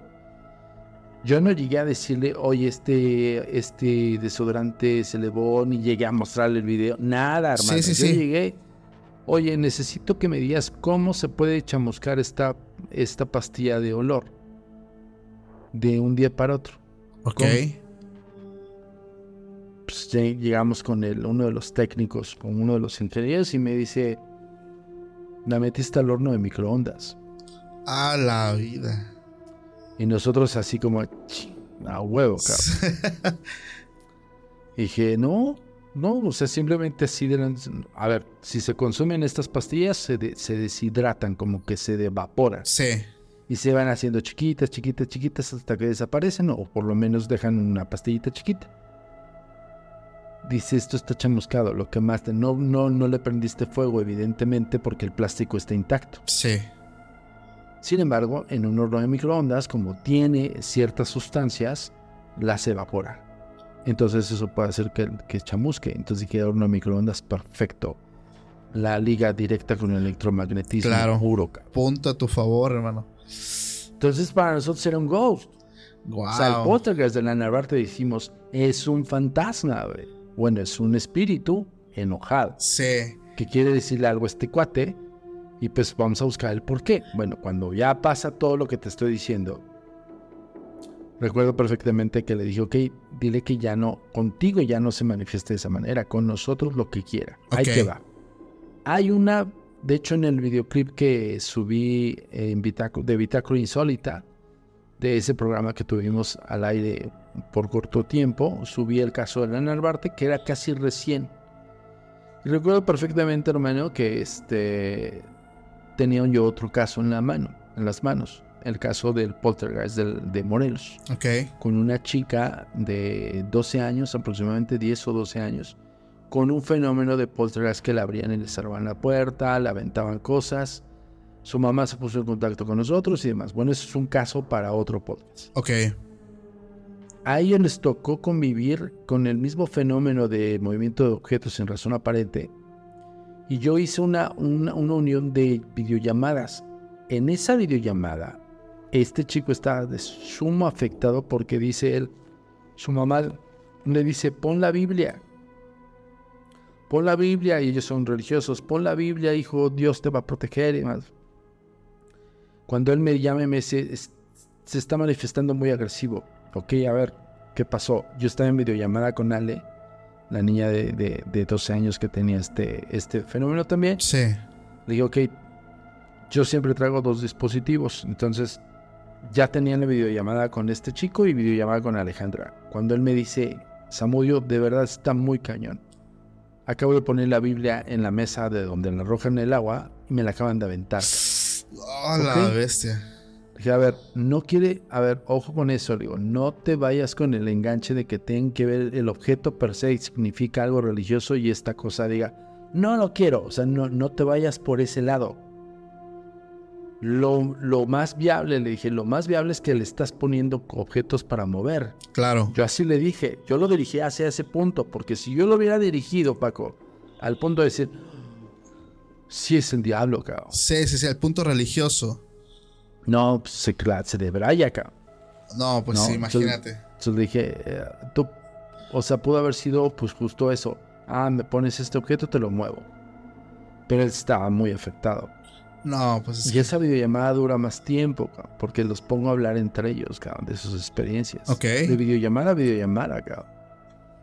Y, yo- y ya con Ale yo ya tenía evolucionando también su caso.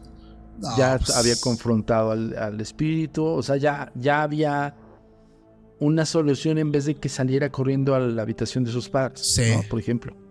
Con, con esta chica tuvimos también una videollamada que yo le velé el sueño a la niña cuando él me dicen sus papás, oye, ¿sabes qué? E insiste en quedarse en su habitación. Ale eh, eligió una habitación en la parte de abajo para no dormirse ya con su hermano menor. Y me dice, es que insiste, insiste, porque yo le decía, no la dejen sola. Entonces me dice, no, Antonio, insiste. Bueno, a ver, le dije, con tu permiso, el permiso de los papás, voy a supervisar su sueño desde la sala. Ok, ella puso un, fíjense, puso su iPad desde la sala en Sí. videollamada conmigo. Yo, el campo de visión era sala, puerta principal, cocina y la habitación de Ale al fondo Ok. cerrada la puerta. Nada más por darles un, un adelanto de, de ese poltergeist. Como en las tres y media de la mañana, yo me quedé observando Sí. todas las horas, cabrón. Yo estaba desde la Ciudad de México y ellos en Morelos, ¿no? Y me quedé observando y en el- como a las 3 de la mañana, cabrón, empiezan a abrir la puerta. Pero ahí te va. Cuando yo veo eso, dije, ok, le está abriendo la puerta y le digo, ¡Ey! ¡Ey! ¡Aquí! Yo desde la... Te lo Sí, juro. sí, la eso está- videollamada. Está en el Facebook de Agencia Mexicana de Investigación Paranormal, lo transmitimos en vivo. de Ok. hecho. Bueno, yo estoy, hey, conmigo, conmigo, aquí estoy. Porque yo empecé a ver la puerta medio abierta. Dije, si sale, va a salir al baño, lo que Sí. sea, abre la puerta. No, no, no, de a poquito, así. Y recuerdo perfecto, Paco, que le digo, aquí estoy, hey, veme. Bueno, ahí te va. De- del video original que lo tengo, se empieza a pixelear una figura al fondo, cabrón. Ok. Ojo, no era, no era un, una- un déficit de transferencia de, de internet. Yo siempre he tenido banda ancha, Sí. alta. He pagado la alta justo por el trabajo que tenemos. Dije, bueno, que igual y se está interrumpiendo la señal, pero todo lo demás se veía muy bien, los, se escuchaba muy bien el ambiente, todo. Y se empieza a ver esta figura, cabrón, que se acerca hacia la cámara, cabrón. No te Te pases. lo juro, nosotros, ahí busquen los videos que tenemos subidos en la Agencia Mexicana de Investigación Paranormal, la verificada es nuestra. Y este, y se ve como si algo se acercara a la cámara y yo, ¿qué quieres? Aquí estoy, dime qué quieres. A ella no la molestes. A mí dime, ¿qué quieres? Te estoy observando. Yo le decía, te estoy viendo, yo sí te veo a ti. Yo no veía nada más que los píxeles. No, sí, no, sí, sí. Eso me causó emoción, cabrón, porque dije, me, me tocó en tiempo real, aunque sea en video, güey, pero me tocó en tiempo O real. sea, cabrón. literal, Bueno, tuviste una videollamada con un fantasma. ¿Es una forma de decirlo? Sí. Oye, bueno, ese va a ser el título de la miniatura, yo creo. yo creo que sí, cabrón. Bueno, es que ahí te va, güey. Lo impresionante de todo es que, este, yo le, yo le capté la atención a esta entidad, entonces dije, está consciente. Ojo con lo que estoy diciendo, Sí. porque una cosa es la, la inconsciencia de un, de un espíritu Sí. que hace y que mueve objetos y que en, en su día a día, por así decirlo, en su frenesí de, de, de este, de estar arraigado en espacio-tiempo, te mueve un cenicero. Claro. Todos los días te mueve un cenicero y tú vas- es un espíritu que no está consciente. Sí. Es un espíritu que hace la acción no para llamarte la atención, sino esa acción la hace porque así le tocó estar Claro. toda su vida. Aquí hablamos de todo lo contrario, una entidad 100% consciente de que tú le estabas Exacto. hablando. que estaba consciente de ir a la habitación de Alejandra, despertarla de nuevo, porque ya la había arrojado de su cama, ¿eh? Wow.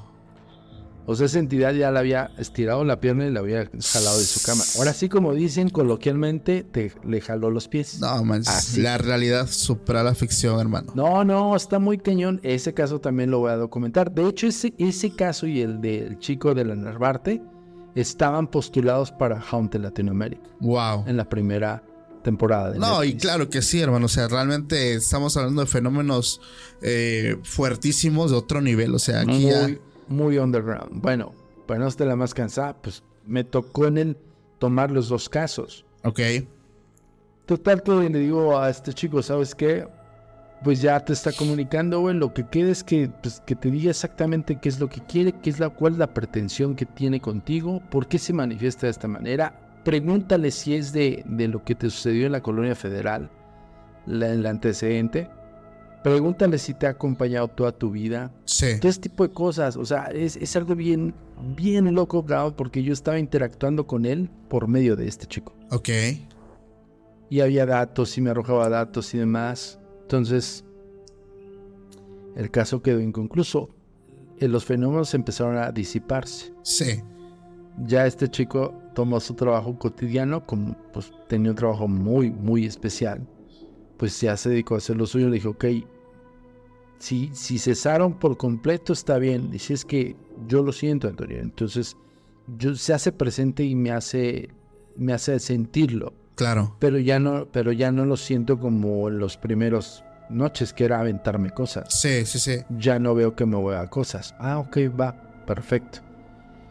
¿Qué pasa en esos casos, eh, Paco? Nosotros como investigadores. Nosotros estamos sujetos a que la persona diga, ya no quiero saber más. Ok. Y nosotros aceptamos esa, esa emoción. Sí. Porque no es lo mismo a que tú lo vivas constantemente y para toda tu vida, cabrón. Claro. ¿no? Y si esa persona me dice, ok, ya estoy en paz, ya no, pues ya duermo bien, ya estoy mejorando en mis cosas, Amudio, yo creo que dejamos el tema hasta aquí. Ok. Como gustes. Lo único que sí le dije, dame chance de documentarlo. Claro, claro. Por supuesto, te autorizó, me pasó los videos originales, todo, todo, todo, y me dijo, adelante. Ok. De hecho, lo tuve en, un, en el programa de- que estuvimos en- al aire en, en Canal 77. Ok. Entonces le dije, perfecto, ya está documentado, listo. Yo le dije, si, si llega a volver a suceder algo más como lo que viste, me llamas. Hasta el momento no creo llamarte en mucho tiempo, listo. Y es así como luego esos casos se quedan, Paco. O sea, no, no precisamente tenemos que estar incisivamente con el testigo hasta que, Sí. no, a ver, pero búscalo, pero a ver", no, no, no, porque la solución ya la diste. Claro. O sea, la persona ya dijo, ya, ya, güey, ya, ya, ya, ya, ya cesaron, ya duermo bien, ya estoy bien, ya. Tranquilo. Oye, y, y- y siempre, ¿qué es lo que quería esta entidad? Ese es el misterio, cabrón. O sea, aún no. Hay un, Ajá. no, hay un audio que todavía estamos descifrando, porque, porque le dije, a ver, te habla solamente en sueños. No, ya me habla, ya lo escucho. Ok. Digo, le digo, a ver, güey. Está más dije, cabrón. Sí, le dije, a ver, una cosa es que, ojo con eso, no te me enganches, cabrón. O sea, tú tienes un trabajo, o sea, y es también desapegarlo con una fijación paranormal. Es una clasificación que nosotros determinamos con varios casos donde la persona le suceden cosas paranormales y se engancha tanto que ya su vida cotidiana es un fenómeno paranormal. Ok. Y con eso. Eso ya te crea un problema psicológico. Sí. Entonces yo dije, no, no, no, a ver, no te enganches. No, no, no, no. O sea, es decir, lo escucho y, y es más, este, su voz es, es ronca, cabrón. Dije, ok, va. Ok, quiero escucharlo yo también. Se tardó como tres meses y me mandó un audio. Lo logré grabar. Ok, perfecto. Estamos analizando el audio. No te pases de lanza, cara. Wow. O, O sea, sea, es que. Fíjense de dónde, de dónde, qué punto partió el caso. ¿Dónde está? Parti- partió en octubre de 2017 cuando sus padres nos llaman. Ahí te va, güey. No termina ahí. Apenas en el 2023, al inicio de 2023, me manda un mensaje de, un- de su celular, me imagino, lo grabé todo, le volví a decir, ok, hay que hacer una videollamada. Me dice, no, necesito la presencia, tu presencia. Yo, ¿qué pasó? Regresó. Ok. Y me dijo, regresó más agresivo y más fuerte. Oh, no puede ser. Dije, a ver, no me digas eso. Supuestamente ya tenías comunicación, ya había una interacción, ya Sí. todo. Sí, de, re- de repente se disipó. Él se, se, se casa con otra chica, tiene una hija, tiene un proceso un poco este, delicado su hija. Sí. Justo por eso no, no ingresó a los casos de Haunted Latinoamérica de la primera temporada, te estoy hablando 2020. Y como en el 2023, no, 2022 finales, me dice "An- Samudio volvió, volvió y volvió más fuerte, más agresivo. Le Tremendo. dije, ok, va, estábamos, miento, fue, no fue en 2023, fue finales de 2022 porque estábamos como con la- el rollo de las olas de la pandemia. Ok. Y le dije, güey, tú sabes bien que, y menos tú que tienes un recién nacido, no puedo asistir, no podemos hacer presencia. Y me dice, ok, te busco. Y el te busco ya no regresó. Ok. Entonces yo en cada, en cada entrevista, porque me imagino que ve las entrevistas que nosotros Sí. tenemos hablando de su caso, si me escuchas, márcame. No sabemos qué onda. Tremendísimo. Necesitamos saber que, necesitamos saber que estás bien. Claro. Necesitamos saber sobre todo que tu hija está bien y que tu familia está bien. Y es que ahí, ahí el punto, como tú lo mencionas, el punto importante es, es la bebé. O sea, es porque es regularmente donde eh, este tipo de entidades se enfocan, eh, es lo que más le llama la atención, es la pureza, la inocencia. Entonces, este, pues sí, sí, definitivamente buscar ayuda en cualquier momento que, que sientan que, que esto está saliendo de sus manos porque eh, es, es muy peligroso. O sea, realmente ya hablando, ya estando en este rango, yo creo que no te pases de lanza. Estamos en un rango y yo creo que increíble para muchos de los que nos escuchan y, y sobre todo que no es entendible también. O sea, que a muchos les cuesta el, el- el procesar toda la información, el tratar de aterrizar y creerlo sobre todo, eh, es, un, Claro. es otro rollo. No manches, amigo. O sea, es tremendísimo el caso del poltergeist de la Narvarte. Yo sabía que, que este capítulo iba a estar así. La verdad es que me impacta demasiado. O sea, si nos metemos a profundizar en el tema de la niña de 12 años, yo creo que también va a estar súper, Sí. súper genial. Y, y hay evidencia, Paco, de ese, de ese caso también hay mucha evidencia y, y hay mucho testimonial. Te Ok. digo, iban, a, iban a funcionar para Hunter Latinoamérica. que Claro. Al final del día, pues no, no fueron. Hubo muchas broncas porque Sí. ellos ya estaban seleccionados. Uno fue el conflicto que tuvo con su familiar, Sí, este chico, y, y, y Al y su familia tuvieron otro contratiempo. Pero algo, es algo bien curioso. O sea, ellos estaban ya como determinados casos para Hunter Latinoamérica. Ahí nada más les las dejo Ah, definitivamente. Amigo, recuérdanos tus redes sociales. También le recuerdo a la gente que en la descripción siempre dejo los links directos para que no te pierdas el tiempo buscando. Vete directamente al link y aquí de todas maneras mi amigo Samudio te va a recordar cómo aparece en sus redes sociales, Instagram, Facebook y canal de YouTube. Adelante, amigo. Claro, claro que sí, amigo. Muchísimas gracias, Paco. Pues ya saben, agentesdenegro.com, la página oficial. Ahí pueden encontrar todas nuestras redes, pero si hago un, un hincapié y una invitación a todo tu público y la gente que incluso no es ni tu público ni el mío, porque mucha gente ve, ve tus videos aunque no esté suscrito, igual nosotros, que se suscriban, cabrón. Claro, Suscríbanse a tanto el podcast Extra Anormal. venga. A toda la gente que no está, que viene y pasa por tu podcast o ve nuestros eh, videos, pues suscríbanse, cabrón. No les cuesta nada. Suscríbanse y que le activen todas las notificaciones para que vean estos episodios tan underground que siempre tenemos. Ah, estuvo de lujo, amigo. Muchísimas gracias por aceptar la invitación. Estamos terminando de grabar este capítulo siendo casi las 2 de la mañana. eh, horario de Ciudad Sí. de México, increíble, es de los capítulos que más tarde hemos grabado, pero a mí me encanta porque la hora se presta perfecta para poder transmitir pues este sentimiento, esta sensación para todos aquellos que nos ven y nos escuchan. Familia, muchísimas gracias a los que se quedaron hasta el final. De corazón, ya saben que pueden apoyar este proyecto para que siga creciendo. También que nuestro invitado vea el apoyo que toda la familia extra normal le brindamos a todos los que están con nosotros. Los links directos están aquí en la descripción y nos vemos próximamente en un nuevo capítulo. Pásenla bonito. Hasta la próxima. Bye. Hola, soy Daniela Guerrero, diseñadora, escritora y host de mi podcast Siempre hay Flores, un espacio donde uso la adversidad como trampolín mientras te comparto sobre experiencias de vida, enseñanzas de libros, documentales y más. También me vas a escuchar hablar mucho sobre la salud mental. Déjame acompañarte cada lunes con un tema nuevo en Spotify o tu plataforma de podcast favorita. Nos vemos. Chao.